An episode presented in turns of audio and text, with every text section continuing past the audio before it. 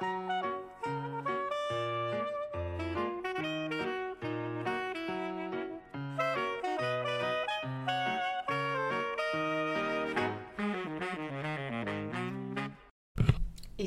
Psychobalado, un podcast pour être à la fine pointe en psychologie et en communication interpersonnelle avec les psychologues Yves Dalpé et Joanne Côté. Bonjour à tous. Aujourd'hui, en ce dimanche 8 mai 2022, notre sujet principal porte le titre suivant Code de gentillesse dans le couple. Mais d'abord, le docteur Yves Dalpé nous présente succinctement quelques nouvelles tirées de recherches récentes en psychologie.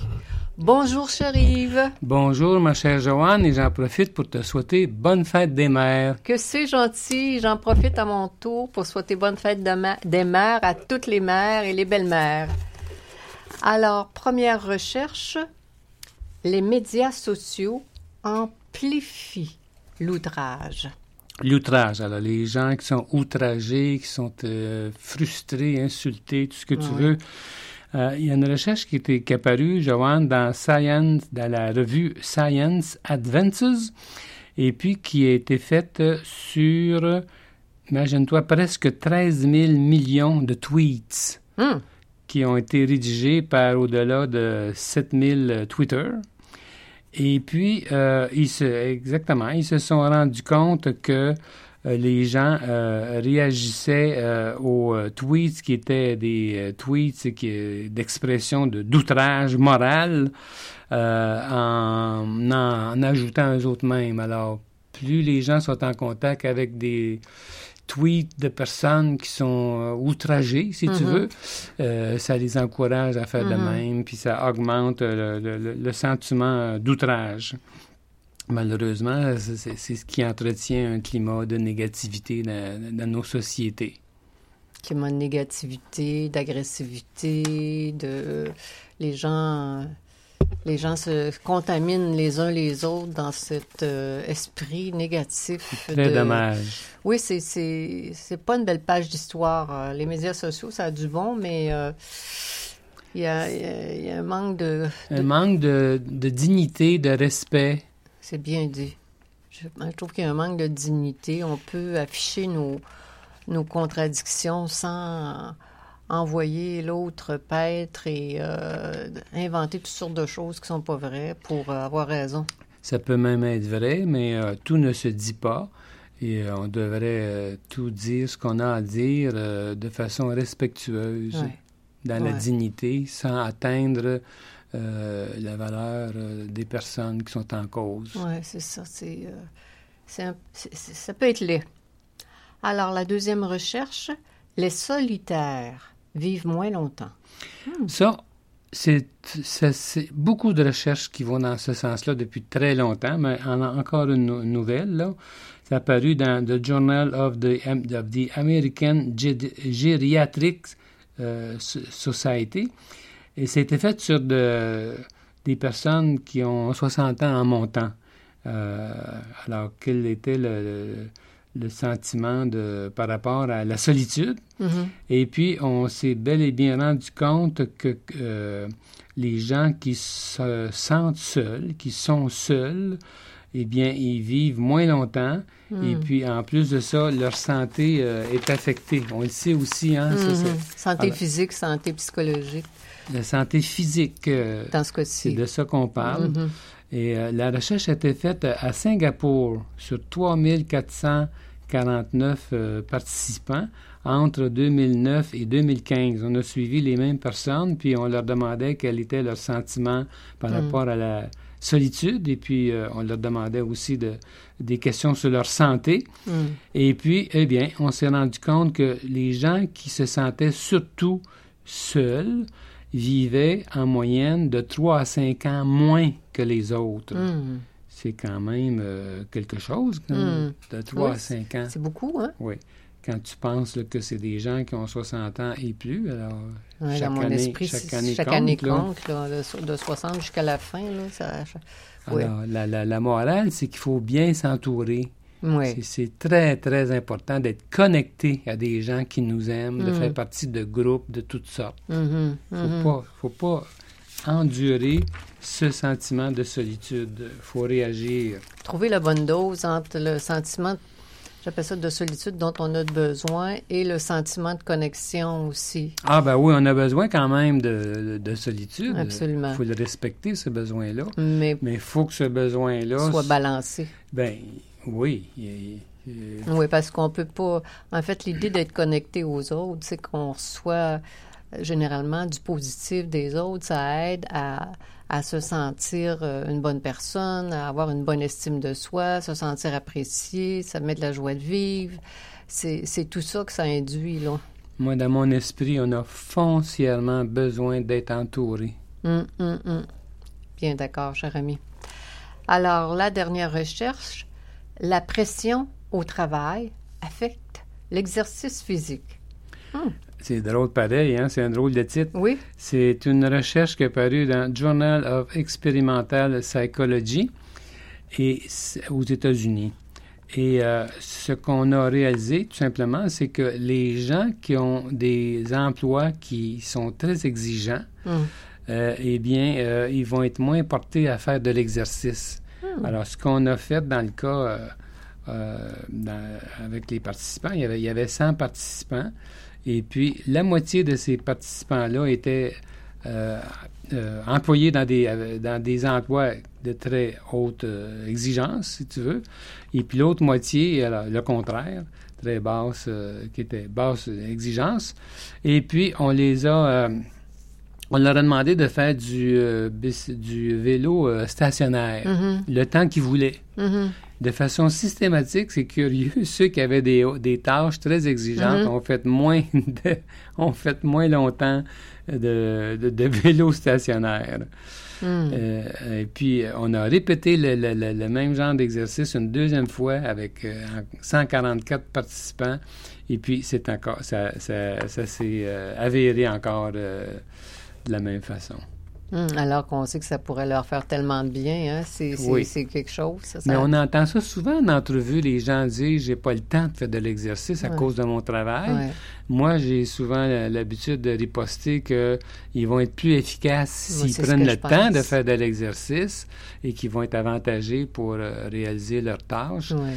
Mais euh, souvent, euh, la pression est tellement élevée que les gens, c'est comme s'ils ne concevaient pas cette idée-là. Euh, qu'ils seraient gagnants. là. C'est comme si chaque minute comptait trop. C'est une erreur, d'après moi. Oh, ben, la recherche, nous, depuis toutes les années qu'on la suit, fait la preuve tellement que autant pour la santé physique que la santé psychique, que l'exercice, c'est toujours en tête de liste pour, pour tout ce qu'on fait. Alors, euh, je vois- euh, c'est pas quelque chose qu'il faut écarter de notre jeu de cartes, là, ce- cette, euh, cette saine habitude Non. pour euh, aller trop. chercher, baisser notre pression, baisse- se faire faire le vide, compartimenter nos, nos dossiers, puis euh, se, se- aller, moi, des fois, je dis aller s'acheter de la bonne humeur, aller s'acheter de la détente, aller se donner, se faire la preuve qu'on exerce du contrôle, parce que souvent, les gens qui ont beaucoup de pression, ils vont chercher leur énergie autrement. C'est Moi, ça. j'ai- je- je- je- j'ai beaucoup de difficultés à croire parce que j'ai, on- toi aussi, tu as beaucoup de clients qui sont très, très performants, qui Ah, ben ont oui. beaucoup de Je pression. dirais la plupart. Et ils, ils trouvent le temps de prendre une demi-heure par-ci, par-là pour euh, aller, euh, aller se défouler dehors ou, ou à l'intérieur sur un vélo ou qu'importe la- le type d'activité. là. Mais euh, mon idée, c'est que ceux qui ne le font pas euh, vont compenser dans la nourriture, l'alcool, les médicaments, des choses comme ça. Ça serait mon idée, mon hypothèse. Ouais, moi aussi.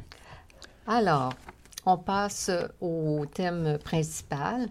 Euh, le code de gentillesse dans le couple. Un code de gen- Alors ça, c'est de notre cru. Ce que nous allons dire aujourd'hui, c'est de notre cru. Nous avons pensé à ce thème-là.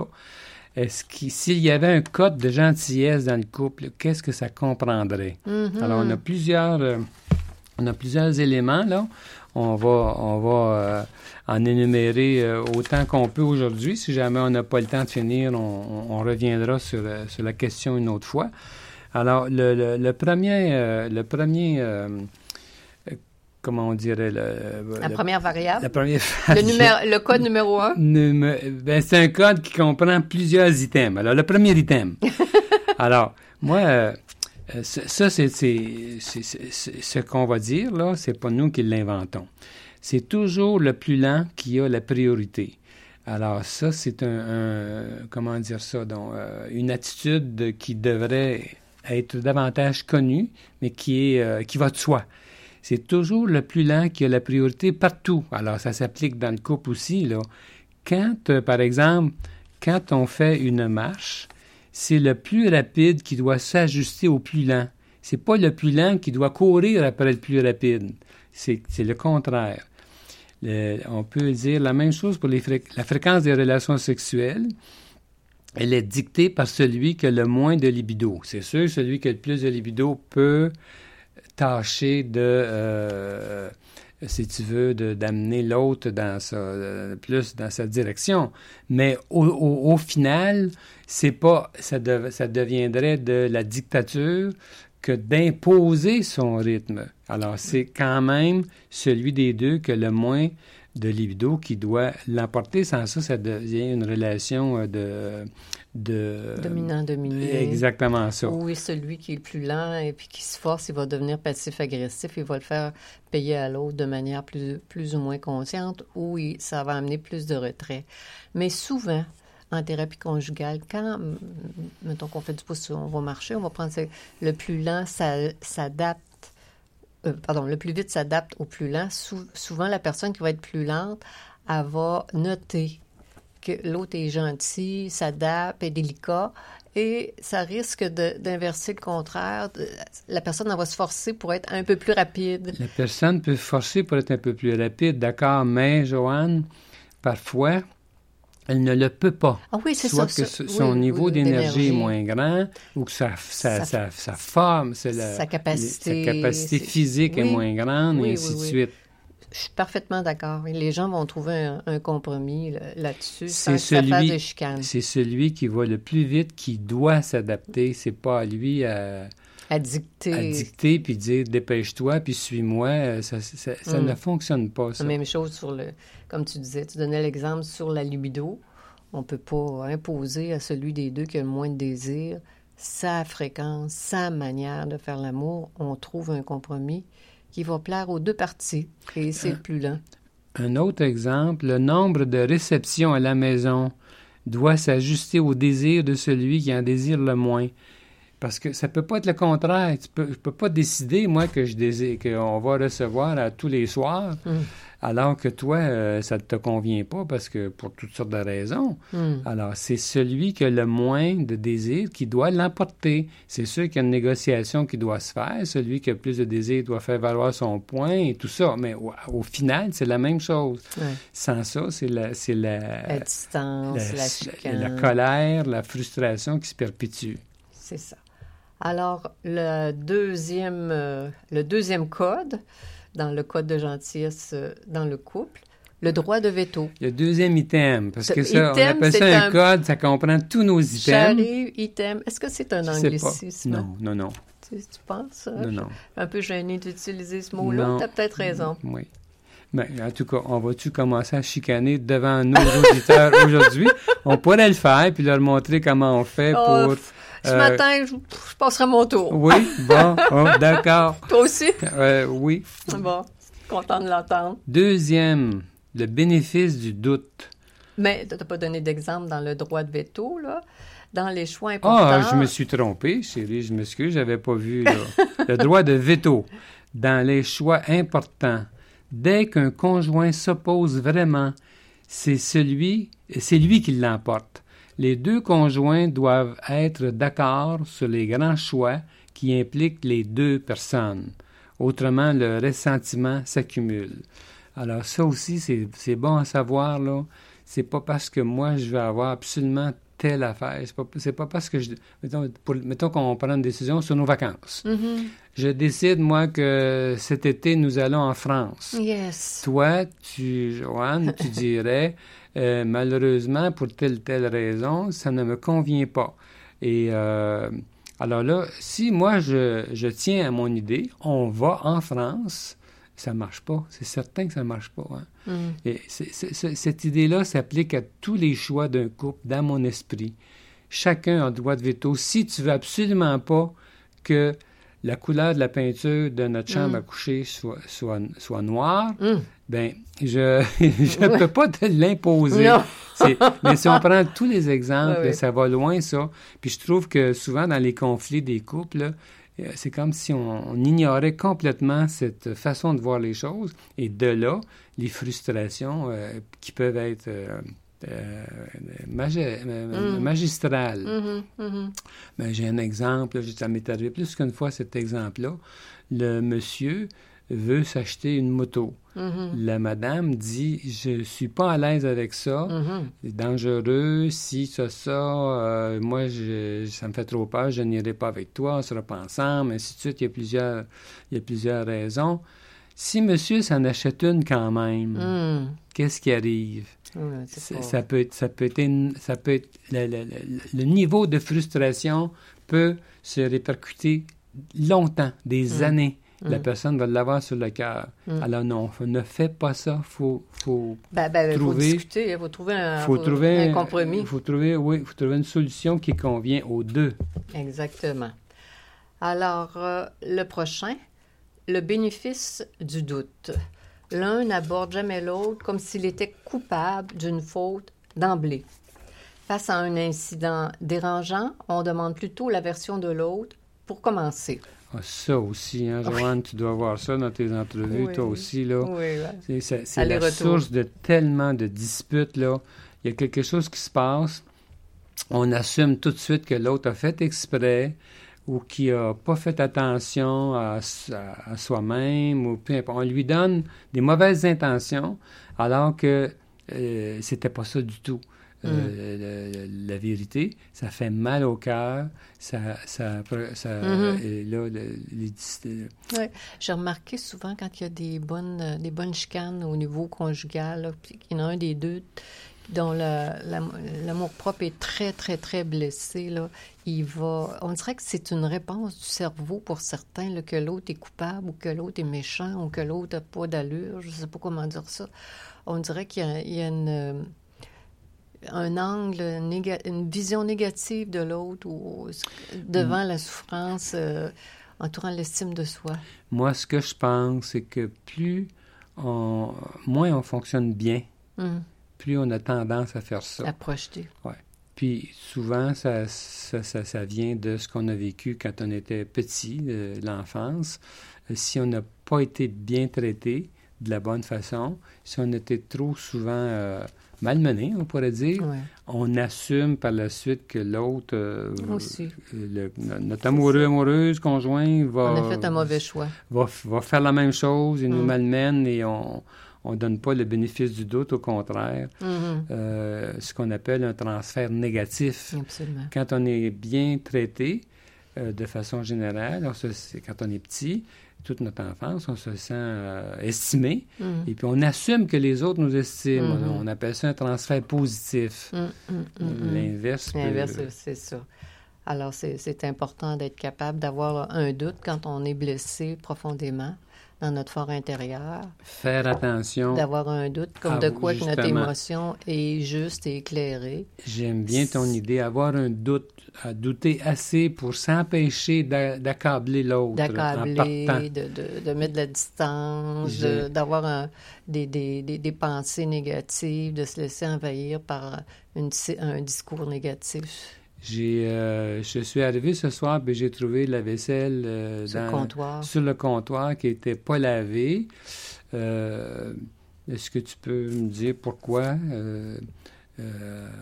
C'est pas mal mieux que de rentrer puis dire ben là, t'as fait exprès, tu t'es, foutu de moi, tu m'as laissé tout ça, puis Mm, je suis mm, pas ton mm, serviteur. mm, mm, mm, alors, mm. ça, c'est, c'est pas du tout le même genre de, de dialogue, hein?